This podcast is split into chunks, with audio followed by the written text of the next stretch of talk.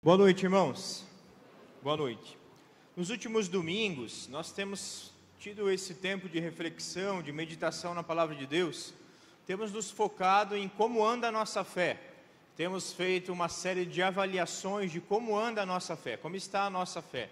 Estamos como que olhando no espelho e vendo, avaliando a quantas anda a minha fidelidade a Deus, o meu relacionamento com Deus, o meu temor a Deus. E hoje não será diferente, hoje nós queremos continuar pensando nesse tema. Agora, quando penso no, no, no tema de avaliar a fé, já falamos aqui, já fizemos um check-up da nossa fé, já vimos como está o nosso temor ao Senhor na semana passada. Quando penso em, em, em como anda a nossa fé, uma coisa que tem me preocupado, tem me chamado a atenção, tem me impressionado de certa maneira, é que tenho percebido que nós temos vivido dias Parece que muitas pessoas, lógico, não vou generalizar, não são todos, mas muitas pessoas parece que têm vivido dias de seca espiritual. Dias de falta de fé, dias de falta de vontade de orar, dias de desânimo, dias de má vontade de, de buscar ao Senhor. Ah, parece que há um esfriamento generalizado na fé de muitas pessoas culto de oração, ninguém vem orar. Aí a pessoa vem pedir um conselho, você pergunta como está a família dela, se ela tem orado com a família, a resposta é: Ah, pastor, faz tempo. Parece que tem havido um, um, um esfriamento na nossa fé, um desânimo generalizado dos cristãos. Isso tem chamado a minha atenção, tenho orado muito por isso. Parece que vários irmãos têm perdido o vigor, inclusive já aconselhei e conversei com vários, até jovens pastor, eu não tenho mais vontade de, de orar, de, de ler a Bíblia, de ir no culto, eu não tenho vontade de fazer essas coisas. E se a gente não prestar atenção nisso, daqui a pouco todo mundo vai estar contaminado por essa epidemia do desânimo, desânimo espiritual. Falta de vontade de buscar a Deus, falta de vontade de orar, falta de vontade de interceder pelo irmão, de vir na EBD, de estudar a palavra, de estar numa cela. Parece que a, a, a força dos irmãos tem se acabado tem se esfriado. Eu não sei se você é uma dessas pessoas que tem se sentido desanimado na sua fé, tem se sentido abatido, tem empurrado a fé com a barriga. Vem porque tem que vir. Vem para ver, ai Deus, me ajuda, porque eu mesmo não estou me ajudando, não está dando certo, estou mal. Dias de sequidão espiritual. Agora, quando eu penso nisso, será que existe um meio de nós de fato nos entusiasmarmos na fé de novo? Será que tem como reverter o desânimo eu não sei se esse é o teu caso. Deus queira que não. Mas em algum momento talvez você vai se encontrar com algum irmão que está começando a desanimar. Ah, não estou com muita vontade de ir na igreja hoje. Ah, eu vou assistir o culto de casa. Inclusive, talvez seja este o seu caso que está me assistindo agora ao vivo. Se você não está doente, se você não está abatido em casa, você poderia estar aqui, não está aqui porque está desanimado, essa mensagem também é para você para todos aqueles que de algum modo têm sentido uma má vontade com as questões espirituais. Você está entendendo o que eu estou falando? Em alguma medida você conhece alguém que já passou por isso ou você tem enfrentado isso? Me lembrei dessa semana de um texto que quero compartilhar com os irmãos que se encontra no livro de Ezequiel. Ezequiel capítulo 37. É um texto muito conhecido por várias pessoas e eu quero compartilhar esse texto com os irmãos. Ezequiel capítulo 37. Quero estudar com os irmãos brevemente nessa noite a visão de Ezequiel no vale de ossos secos. Ezequiel capítulo 37. Um texto onde o profeta recebe uma visão de Deus, uma visão que tem implicações para a nação de Israel há quase dois mil anos atrás, mas que tem lições importantes para nós hoje versículos de 1 a 3, Ezequiel 37, versículos de 1 a 3. A mão do Senhor estava sobre mim, e por meio do seu espírito ele me levou para um vale cheio de ossos. Ele me levou de um lado para o outro, e eu pude ver quão enorme era o número de ossos naquele vale, e que os ossos estavam muito secos.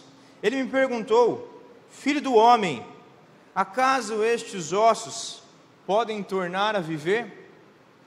Até aí, vamos orar. Senhor, nós te agradecemos porque até aqui o Senhor nos abençoou por meio das canções, por meio da direção deste culto, por meio inclusive das contribuições, por meio da adoração do teu povo. Obrigado, Deus, porque podemos te cultuar e sabemos que o Senhor está entre nós. Deus, nós precisamos do Senhor. Nós precisamos da tua presença, Senhor. Nós precisamos do teu Santo Espírito que nos convence, que nos constrange, que nos transforma. Nós precisamos do Senhor. Talvez alguns irmãos aqui nessa noite estejam se encontrando, como eu disse, abatidos, desanimados, estejam capengando em sua fé. Senhor, eu quero pedir que por meio da tua palavra o Senhor nos abençoe, o Senhor nos anime, o Senhor nos dê um novo vigor para que possamos continuar caminhando contigo em alegria e fidelidade, para a glória do teu nome, em nome de Jesus. Amém. O livro de Ezequiel é escrito no cativeiro da Babilônia.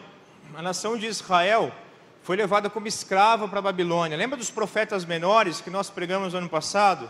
Então, a nação de Israel não deu ouvidos a nada do que eles falaram, nada. Tudo que a gente pregou para vocês, eles não viram nada. Deram as costas, mataram os profetas. O que, que Deus faz? Deus castiga a nação de Israel em cumprimento a várias profecias, sobretudo Deuteronômio 28. Depois você lê lá. Mas Deus castiga a nação de Israel e manda eles como escravos para servir em outras nações, para ver se eles aprendem alguma coisa. E quando nós olhamos para o livro de Ezequiel, já faz 10 anos que eles estão lá em Babilônia como escravos. 10 anos. Durante os últimos 10 anos, todo o povo, toda a nação, todo o sistema judaico já tinha caído por terra, já não funcionava mais, não tinha templo, não tinha culto. Nada funcionava mais. Eles eram escravos. Se você ler o livro de Ezequiel, dos capítulos 1 até 32, gente, esse cara está bravo. Tem gente que acha que eu sou bravo às vezes quando eu prego. Lê Ezequiel. Aí você vai falar, pastor Paulo é uma bênção, ele é super bonzinho.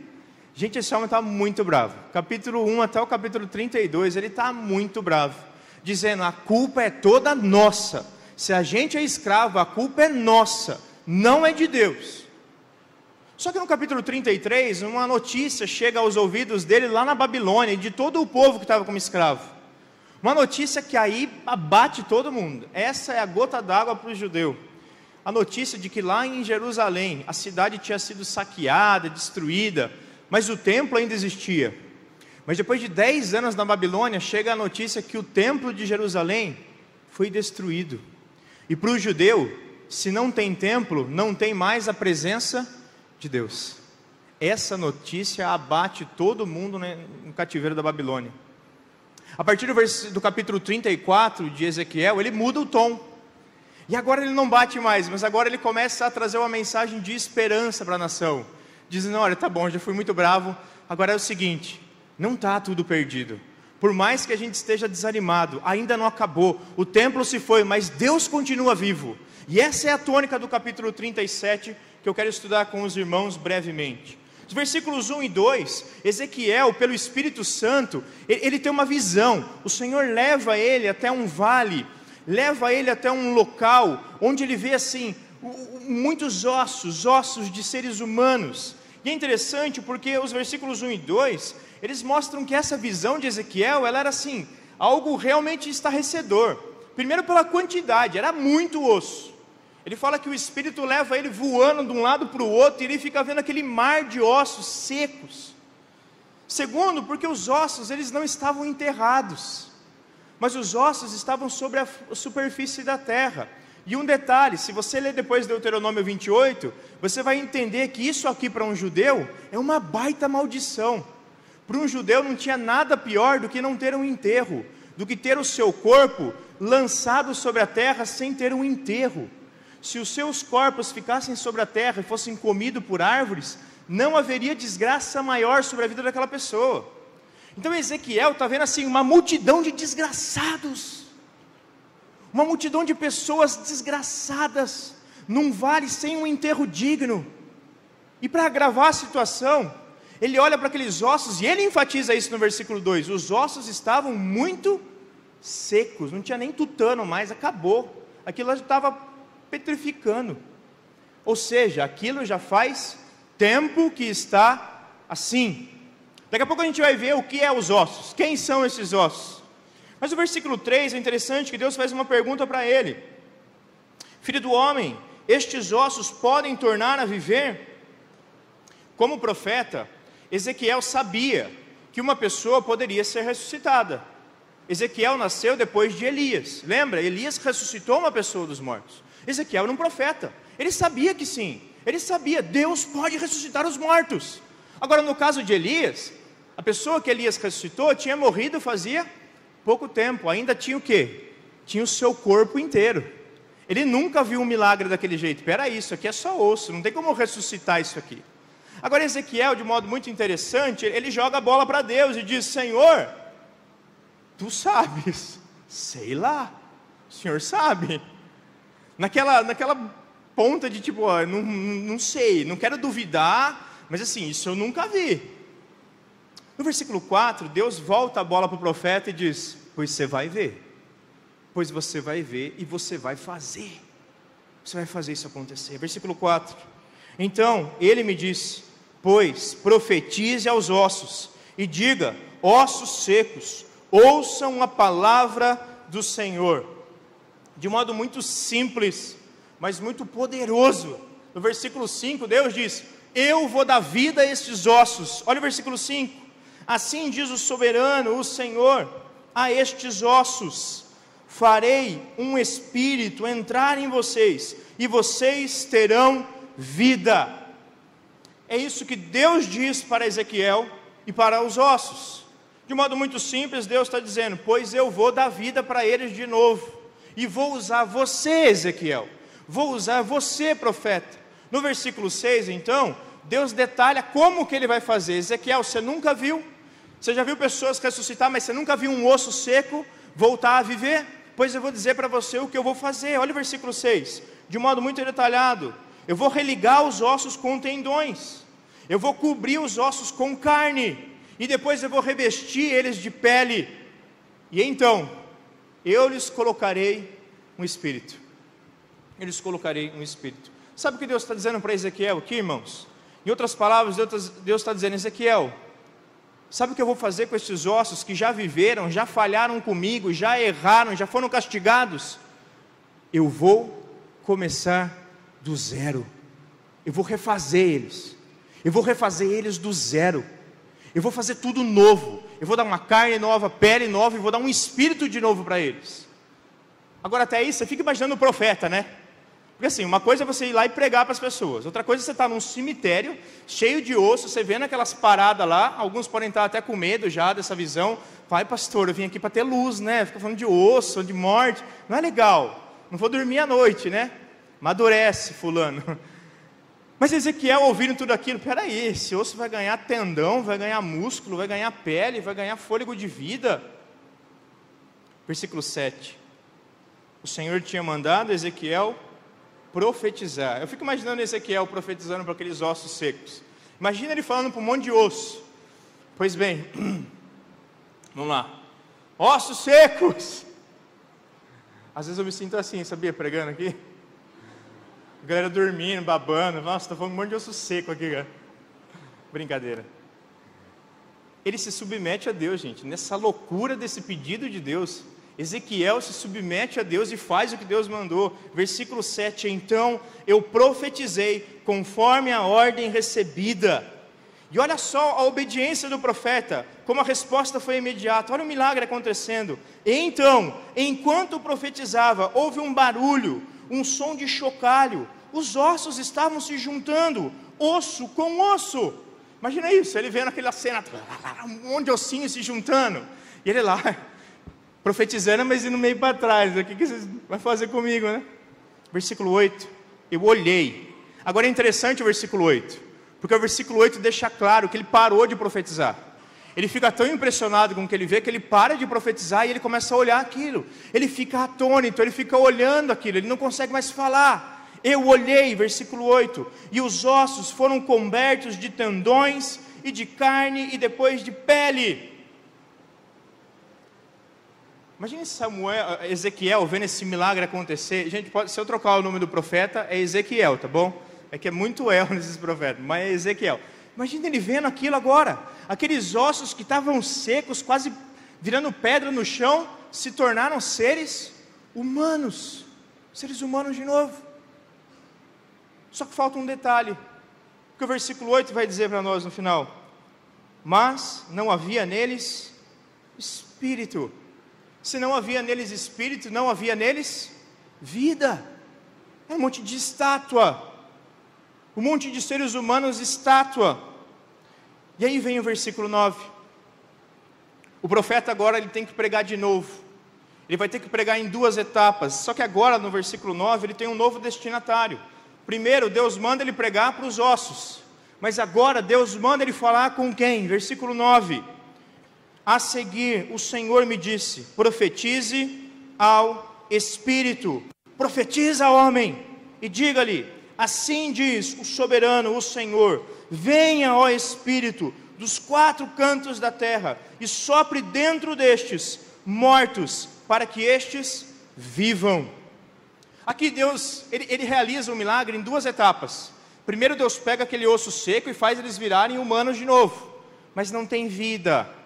E na sequência, Deus pega e fala para o profeta: agora chama o Espírito, fala com o Espírito, para que o Espírito venha e entre dentro deles. E aqui, meus irmãos, eu entendo que ele não está falando do Espírito humano, mas ele está falando do Espírito Santo, pela causa do artigo que ele coloca aqui: chame o Espírito não é qualquer espírito, é chama o espírito que concede vida. O mesmo espírito de Gênesis 2, versículo 7.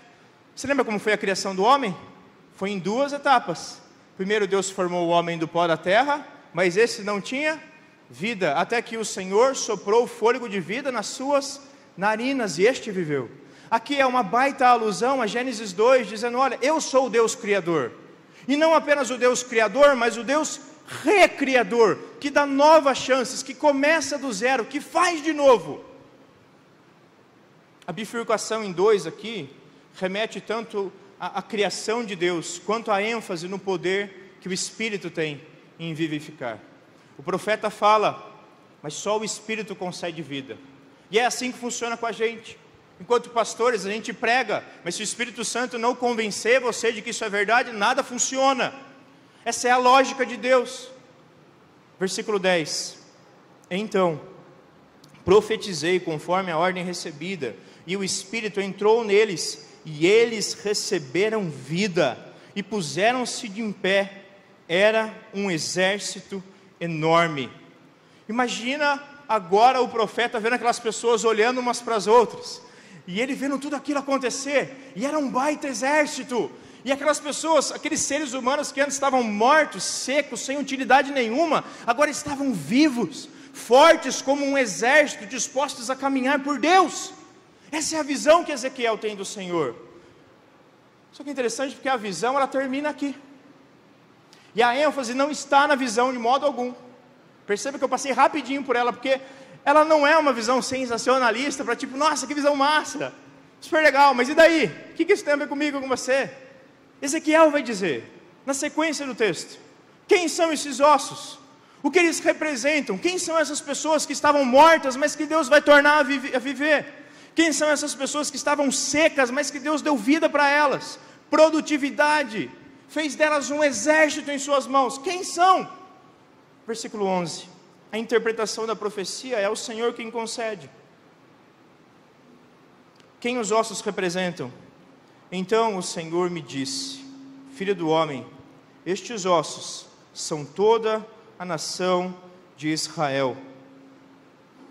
Estes ossos representam pessoas que estavam vivas, pessoas que estavam fisicamente vivas, só que pela escravidão na Babilônia estavam tão abatidas que para Deus elas estavam como que mortas, mortas, sem utilidade, sem força, sem vigor, sem vontade de servir a Deus, mas pessoas que estavam vivas, e Deus olha para elas como se fossem mortas. Mortas. Deus não está falando aqui uma visão de pessoas que estavam mortas de verdade, é uma visão que representa um povo, um povo que estava desanimado. Desanimado. E qual foi a causa da sequidão espiritual de Israel? Vamos relembrar rapidinho aqui o que a gente pregou lá para vocês, os profetas menores. Os profetas estavam mandando Israel, por exemplo, deixar de ser incrédulo, voltar a crer em Deus. mas eles pararam de crer nas promessas e na palavra de Deus. Os profetas, por meio de Deus, estavam alertando Israel: olha, vocês estão sendo idólatras, vocês estão adorando falsos deuses. Mas eles ouviram os profetas? Não, a idolatria levou eles para onde? Para a sequidão, para a morte espiritual. E talvez muitos de nós estejamos assim hoje, incrédulos diante do Senhor, incrédulos diante da ação dEle, inclusive idólatras, amando mais o trabalho do que a Deus, amando mais a família do que a Deus, amando mais o dinheiro do que a Deus, amando mais os bens materiais, o seu carro do que o próprio Deus. Idolatria leva à morte espiritual, à sequidão, à falta de produtividade. Concessões. Ó, Deus deu uma ordem: não se case com esse tipo de pessoas. Israel ouviu o Senhor? Você lembra o que a gente pregou para vocês? Não! Parou de obedecer a Deus. Qual que é o destino de alguém que para de acreditar, que para de obedecer, que começa a empurrar a fé com a barriga? Morte espiritual, sequidão, improdutividade. Autoconfiança era um dos pecados deles. Autoconfiança. E por causa disso, Deus então mandou tanto Israel, o reino do norte, como escravo para a Síria, quanto Judá, o reino do sul, como escravos para a Babilônia. E isso fez com que os judeus tivessem, se sentissem como que se estivessem mortos. A vida para eles acabou não tem mais religião, não tem mais templo, não tem mais liberdade, não tem mais nem família, porque agora eles são escravos. E Deus olha para eles e agora vocês estão entendendo a gravidade do seu pecado. Agora vocês estão começando a entender a gravidade do seu pecado. Versículo 12. Ainda no versículo 11, perdão. Deus vai, Deus vai dizer para eles ali o, o que estava acontecendo. Deus vai dizer: Ezequiel, eu sei o que eles estão falando por aí. Eles estão dizendo: os nossos ossos secaram, nossa esperança desvaneceu-se, fomos exterminados. Ezequiel, eu sei o que o povo está dizendo. Eles estão dizendo: acabou a nossa esperança, a gente não tem mais alegria em viver, a gente não tem mais o templo, a gente não tem mais esperança, a gente não tem mais ânimo de vida. E talvez muitos de nós estejamos assim aqui hoje, sem esperança, sem alegria, sem ânimo, Assim era a nação de Israel na Babilônia, mas eles estavam lá por culpa deles. Agora é interessante porque, ainda assim, mesmo que Deus estivesse castigando eles, Deus não os abandona totalmente. Deus não os abandona.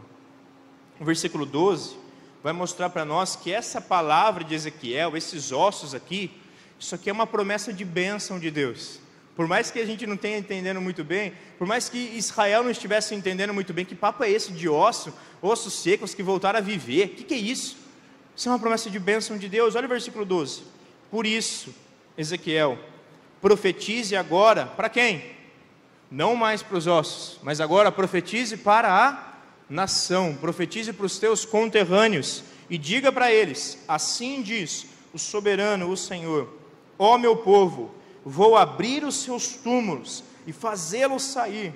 Tirarei vocês de, trarei vocês de volta à terra de Israel. Agora Deus está falando para Ezequiel: Ezequiel, você já fez o mais difícil, você falou com um monte de morto. Agora fala com os vivos, fala com os seus irmãos judeus e diz para eles: Eu vou restaurar vocês, assim diz o Senhor. Isso é uma promessa de Deus para Israel. Deus está dizendo: Eu vou socorrê-los. Vocês estão sendo castigados, mas a minha disciplina é por amor. Não vai doer para sempre. Vai chegar uma hora que vai chegar o fim. Por mais que eles estivessem, irmãos, desgraçados, perdidos, desanimados, ainda assim Deus não havia abandonado eles. Deus tem o poder de reanimar eles, de restaurar a alegria deles. Agora fica imaginando você. Imagine se fosse você, escravo em outra terra. Alguma nação invade o Brasil leva você como escravo, destrói a sua religião, você não pode adorar o Senhor. E ainda assim, Deus diz: Olha, eu sei que você está muito mal, mas eu vou reanimar você de novo. Sabe o que isso significa para mim e para você? Que por mais abatidos e desanimados que estejamos, por mais, Deus tem poder para nos reanimar e restaurar a perfeita e plena alegria. Deus tem poder. Talvez hoje você está aqui dizendo, ah, eu estou meio desanimadão na minha fé. Confie no Senhor. Deus tem poder para te animar. Deus tem poder para vivificar a sua fé, para você, você, fazer você gostar de orar de novo, fazer você gostar de ler a Bíblia de novo, fazer você ter prazer em vir no culto mais vezes. Deus tem poder para isso. Deus tem poder para fazer isso. Mas ele vai continuar e nos versículos 13 e 14 vai explicar por quê? Por que Deus vai reanimar a fé deles? Eles desobedeceram a Deus. Eles estavam recebendo um castigo merecido. Por que, que Deus vai ser bom com eles agora? Versículos 13 e 14. Quando eu abrir os túmulos e os fizer sair, vocês, meu povo, saberão que eu sou o Senhor. Porei o meu espírito em vocês, vocês viverão, e eu os estabelecerei em sua própria terra. Então vocês saberão que eu, o Senhor, falei e fiz. Palavra do Senhor. Sabe por que Deus ia reanimar eles? Porque Ele é Deus. E porque Ele era o Deus daquele povo. Quem é o seu Deus? Quem é o seu Deus? O seu Deus é aquele que, mesmo você falhando com Ele, Ele vai continuar te amando? Ou o seu Deus é um falso Deus que, quando você falhar com Ele, Ele vai te ignorar, vai esquecer de você? Porque o Deus da Bíblia é um Deus que continua perdoando a gente, continua estendendo a mão, mesmo que a gente falha, porque Ele é um Deus de graça e misericórdia. Ele pune sim, mas Ele nos ama. Ele nos pune porque Ele nos ama. Deus é o nosso manancial de esperança. Ele é o Senhor da história e a fonte de toda a vida. Em quem você deposita a sua esperança? Em tempos de angústia, em tempos de desânimo? Em quem você deposita a sua fé? Num livro? No pastor? No seu irmão da célula? Ou em Deus? Só Deus, só Deus pode restaurar o nosso vigor, pode reanimar a nossa fé. O que isso tem a ver comigo e com você? Talvez você esteja se encontrando desanimado na sua fé. Talvez você esteja vivendo dias de abatimento espiritual, má vontade de ler a Bíblia, não quer lutar por santidade, não está nem aí para as coisas de Deus. Talvez você esteja querendo chutar o balde, ah, eu só não largo a igreja porque as pessoas vão ficar pegando no meu pé. Você está aqui, mas está vazio aqui dentro. Você está aqui, mas nada te completa, nada te enche, nada te satisfaz, nada te alegra. Talvez você esteja nessa situação ou por ter cometido um pecado, por ter caído igual Israel, pode ser, ou por ter abraçado o mundo de novo, os prazeres do mundo, que também é pecado. E está tão gostoso que quando você percebeu, não conseguia mais voltar, voltar para Deus, voltar para os braços do Pai. Meus irmãos, assim como os judeus lá na Babilônia foram abençoados por Deus, não naquela época, mas 60 anos depois, e conseguiram, pela graça de Deus, voltar para Jerusalém, reconstruir o templo, reconstruir a cidade. Assim como Deus reanimou a fé daquelas pessoas, Deus tem poder para reanimar a minha e a sua fé hoje. Deus tem poder para reanimar o meu vigor espiritual hoje, porque Ele é o meu e o seu Deus.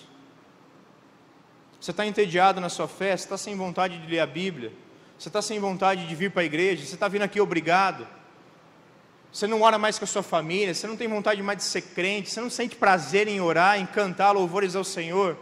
Você está assim hoje. Deus pode, pela graça dele, te restaurar. Três lições simples para nós deste texto, de como Deus faz para reanimar a fé dos seus servos, como Deus faz para reanimar algumas verdades de como Deus age para reanimar o meu e o seu vigor espiritual. Primeiro, é óbvio mas a gente precisa lembrar disso. Somente Deus pode nos vivificar de novo. Só Deus.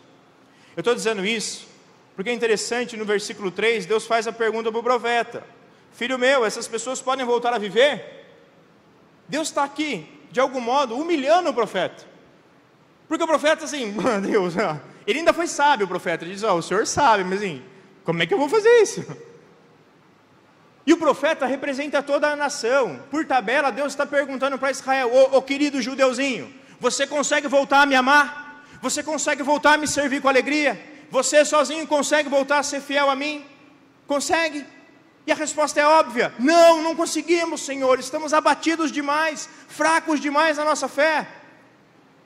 É óbvio, porque só o Senhor pode reanimar a nossa fé. O problema é que muitas vezes a gente se esquece que a gente só consegue se levantar se Deus puxar a gente. A gente acha, por exemplo, que lendo um livro de autoajuda a gente vai melhorar. Ah, eu não estou bem, mas assim, ah, eu vou dar um tempo. Ah, eu vou ver uma mensagem motivacional no Facebook, no YouTube. Ah, eu vou tentar ouvir outro pastor para ver se me anima. Ah, eu vou tentar ir em outra igreja para ver se Deus me dá um novo ânimo espiritual. Ah, eu vou tentar. Tu vai ficar tentando sozinho, vai se dar mal. Só tem um que pode levantar a gente, e Ele é Deus. Deus. Enquanto eu não disser, Senhor, o Senhor sabe como eu estou desanimado, como eu estou com má vontade, como eu não quero orar, como eu não quero orar com a minha família, como eu não quero mais ir na igreja, enquanto eu não confessar isso para Deus e falar, Senhor, me ajuda, eu não vou conseguir. Davi diz isso para nós, Salmo 32: enquanto eu calei os meus pecados, envelheceram os meus ossos, pelos meus constantes gemidos todo dia, porque a tua mão pesava sobre mim, dia e noite, o meu vigor se tornou em sequidão do verão sequidão do tempo da estiagem, da seca. Eu estava pior do que terra no sol. É isso que Davi fala. Enquanto eu não pedi ajuda do Senhor, nada mudou. E ó, vou falar uma coisa para vocês. Davi tentou, viu? Davi tentou muita coisa. Davi tentou corrigir o pecado dele de um monte de jeito, mas enquanto ele não falou, Senhor, me ajuda, nada mudou. Nada mudou salmista, irmãos, esse é um dos versículos que eu acho mais bonito nesse assunto. Salmo 80, versículo 18. O salmista está clamando a ajuda de Deus, dizendo: Senhor, vivifica-nos, e assim invocaremos o teu nome. Senhor, a gente não tem vontade de orar, a gente não tem vontade de buscar o Senhor. Senhor, por favor, põe vida em nós para que a gente te busque de novo. Enquanto a gente não pedir a ajuda do Senhor, não vai mudar. Você pode fazer a vigília espiritual que você quiser, você não muda, só Deus nos muda, só Deus. Uma outra verdade: Deus tem poder para nos mudar, mas o que Ele usa para nos mudar? A Sua palavra. Deus nos vivifica pela Sua palavra. É interessante, de novo aqui, o Senhor diz no versículo 4: profetiza aos ossos secos. E de novo, às vezes eu me sinto assim de verdade. Eu falei brincando, aquela não é verdade. Mas o que a gente está pregando, e Vontade de pegar água e jogar para ver se acorda. Mas eu não sou o Espírito Santo. Eu não posso acordar você espiritualmente. Para que você ame a Deus de verdade. Para que você queira a Deus de verdade. Eu não posso fazer isso. Só o Espírito Santo pode. Mas ainda assim Deus diz: profetiza aos ossos secos.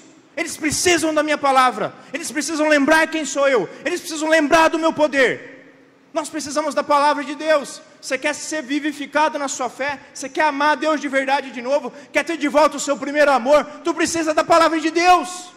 Precisamos ser expostos à palavra de Deus. A gente tem facilidade em querer coisas extraordinárias. se eu tivesse uma visão, aí Deus ia encher meu coração.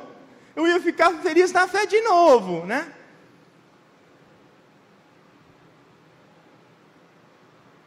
Que, que Deus, o que, que Jesus, o, o que Jesus conta lá da história do rico e do Lázaro? Lázaro fala: Senhor Abraão, manda anjo, manda profeta para minha família acreditar no Senhor. E qual é a resposta? Eles não precisam disso porque eles têm a lei e os profetas. Em outras palavras, eles têm a minha palavra. Se eles não acreditam naquilo que eu disse, nada vai mudar para eles. Nada vai mudar para eles. Irmãos, Deus tem prazer em nos vivificar pela Sua palavra. Toda semana Deus está tentando falar com você. Você está ouvindo Ele? Toda semana Deus está tentando te ajudar a se tornar uma pessoa melhor. Você está ouvindo Ele? Ou você vem aqui, você acha legal, vai embora, não lembra de nada que a gente falou, não obedece nada do que a gente está tentando te ajudar para você ser uma pessoa melhor. A palavra de Deus, irmãos, é o Evangelho que nos salva. Nós precisamos dessa salvação, dessa palavra, mas não só isso. A palavra de Deus contém promessas que podem nos animar, mas aí a gente fica querendo outra coisa. A gente quer espetáculo, a gente quer show, a gente quer coisa pirotécnica. A gente não quer ouvir Deus falar, isso não basta, isso é muito simples, simplório. Mas o Salmo 119 diz assim para a gente: quem são as pessoas felizes? Felizes são aqueles que vivem conforme a palavra do Senhor. Você está triste, você está desanimado, você está abatido, como você tem vivido? Vivido de acordo com a sua vontade, de acordo com o seu padrão ou de acordo com a palavra do Senhor. Felizes são os que obedecem aos estatutos do Senhor. Felizes são aqueles que obedecem a palavra do Senhor e buscam o Senhor de coração. Você tem se sentido desanimado? Tem se sentido abatido? Eu vou te perguntar: você tem buscado a Deus por meio da palavra dEle? Buscado as promessas dEle para você? A minha alma se consome de tristeza. Olha que interessante aqui o salmista, totalmente parece que depressivo, dizendo: a minha alma se consome de tristeza, e o que eu preciso para ficar feliz? Da tua palavra. Fala comigo, Deus. Fala comigo. A palavra de Deus contém promessas para nos alegrar, para nos animar. Aquele que começou a boa obra é fiel para cumpri-la. Você lembra disso? Quando você está triste, você se lembra? Deus começou um projeto na minha vida e Ele vai terminar, porque Ele é fiel a si mesmo. Você se lembra disso? Quando você está com vontade de parar de orar, você se lembra de que Jesus está com você todos os dias até a consumação dos séculos? Quando você tem vontade de pecar e falar, ah, não quero mais nem saber de Deus, eu vou enfiar o pé na jaca aqui na internet, eu vou ver um monte de coisa que não devo. Você se lembra que Jesus está ali com você? Você se lembra que quando você desanima e cai, Jesus disse que ninguém arranca as ovelhas dele da mão dele? Você lembra disso? Você se lembra que Romanos 8 diz para mim e para você que nada nos separa do amor de Deus? Nem os meus próprios erros me separam do amor de Deus, porque Ele me ama mais do que eu mesmo. Você se lembra disso quando você está desanimado? Porque se você ler a palavra de Deus, você vai ver as promessas de Deus para você. E se isso não te animar, não tem mega cena no mundo que faça seu coração se encher de alegria. Não tem. Na eternidade, irmãos, a palavra de Deus nos garante que nós nunca mais vamos sofrer. Você se lembra disso quando você está desanimado? Que se você caminhar com Deus, um dia não haverá mais sofrimento. Apocalipse 7, jamais terão fome, nunca mais terão sede não cairá sobre eles o sol, nem um ardor algum, pois o cordeiro que se encontra no meio do trono os apacentará, os guiará para fontes de água da vida, e Deus lhes enxugará dos olhos todas as suas lágrimas. Está triste hoje? Mas você se lembra dessa verdade quando você está triste? Ou você vai beber quando você está triste? Vai comer quando você está desanimado?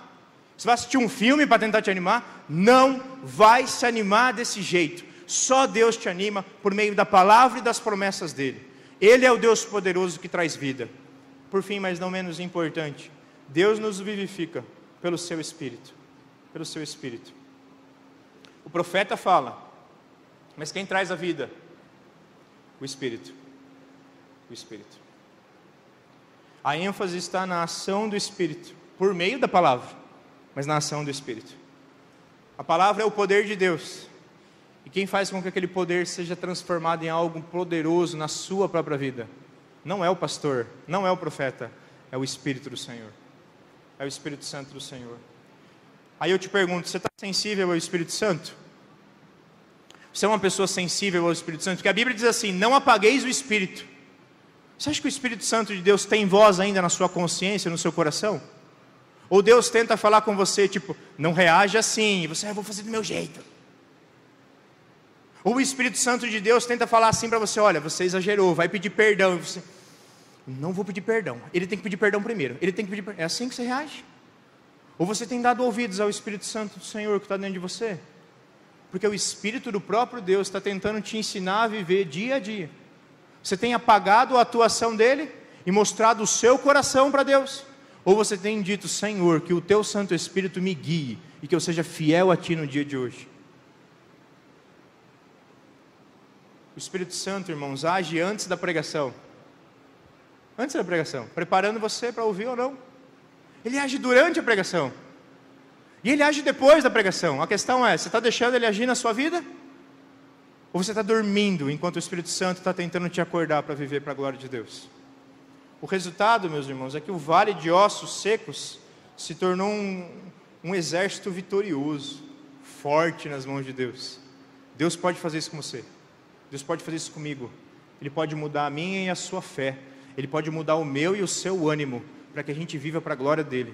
Para isso, a gente precisa confessar a nossa falha. Lembra-te de onde caíste. Senhor, faz tempo que eu estou desanimado. Faz tempo que eu não oro. Faz tempo que eu não busco o Senhor. Faz tempo que eu estou empurrando a minha fé com a barriga. Senhor, me perdoa. Me enche da tua palavra. Me enche do teu espírito. Para que eu seja uma bênção. Feliz por ser útil nas tuas mãos. Eu quero orar por mim e por você. O meu desejo, irmãos, é o mesmo do profeta Ezequiel, sabe? De fato, às vezes eu olho para alguns de vocês e falo: Senhor, tem misericórdia da vida daquela pessoa. Senhor, ajuda aquela pessoa a se animar na fé, Senhor. Está tão desanimada, está com uma cara tão apática. E do mesmo modo que Ezequiel, irmãos, eu, eu creio que Deus tem poder. Paulo, as pessoas da sua igreja podem ser vibrantes na fé de verdade? Senhor, tu sabes, e eu creio que sim, porque o Senhor é Deus. O Senhor é Deus. Possamos ser uma igreja viva, uma igreja vibrante, para a glória de Deus. Não uma igreja apática e morta, mas que possamos ser vivos, atuantes, pessoas que oram, pessoas que buscam a Deus na igreja, em casa, para a glória de Deus. Senhor, eu creio que o Senhor sabe como está a fé de cada um dos meus irmãos. Eu creio que o Senhor sabe quem aqui nesse auditório hoje está desanimado, triste. Eu sei que o Senhor sabe como anda a fé de cada um. Aqueles que têm tido vontade de desanimar, de parar, de caminhar com o Senhor, que não têm orado já há muito tempo. Aqueles que não têm mais te buscado, não têm mais vivido de acordo com a tua palavra, aqueles que nem querem estar aqui, talvez nem estejam aqui, mas por um lampejo da tua graça podem até estar nos assistindo nesse momento. Senhor, eu quero pedir para o Senhor, porque só o Senhor tem poder, que o Senhor nos vivifique, para que possamos invocar o teu nome, porque o Senhor é grande, o Senhor é poderoso, o Senhor quer se manifestar a nós e quer nos usar apesar de nós. Senhor, no vale seco que o meu irmão pode se encontrar nessa noite, eu peço que o Senhor, com o teu Santo Espírito, vá ao encontro dele, o anime, mostre para ele que o Senhor ainda tem projetos para ele, que o Senhor tem sonhos para ele, que o Senhor tem muito a fazer na vida dele e por meio da vida dele na vida de outros. Que a tua palavra seja suficiente, que o teu espírito seja convincente e que a, a, a nossa confissão esteja presente diariamente, Senhor. Aqueles que estão desanimados, que tenham inclusive forças para dizer: Senhor, me perdoa pelo meu desânimo, me levanta, Senhor, me levanta. Eu preciso do Senhor. Senhor, levanta a tua igreja. Que possamos ser vibrantes na nossa fé, verdadeiros filhos do Senhor que te buscam com alegria, que desfrutam da vida abundante que Jesus veio dar livra de nós toda tristeza, Senhor, tira de nós, Senhor, toda má vontade, enche os nossos corações com o teu Santo Espírito, para que possamos viver, Senhor, na tua presença, em obediência, de modo feliz, como a tua palavra diz. Felizes são aqueles que buscam o Senhor de coração e que buscam a tua palavra, nela a tua voz. Abençoe a tua igreja, Senhor. Anima o meu irmão, anima a tua igreja, vivifica-nos, Senhor para que possamos assim invocar o Teu nome, te adorar em espírito e em verdade. Oramos assim em nome de Jesus, aquele que deu a vida dele por nós, para que tivéssemos acesso e perdão. Jesus. Amém.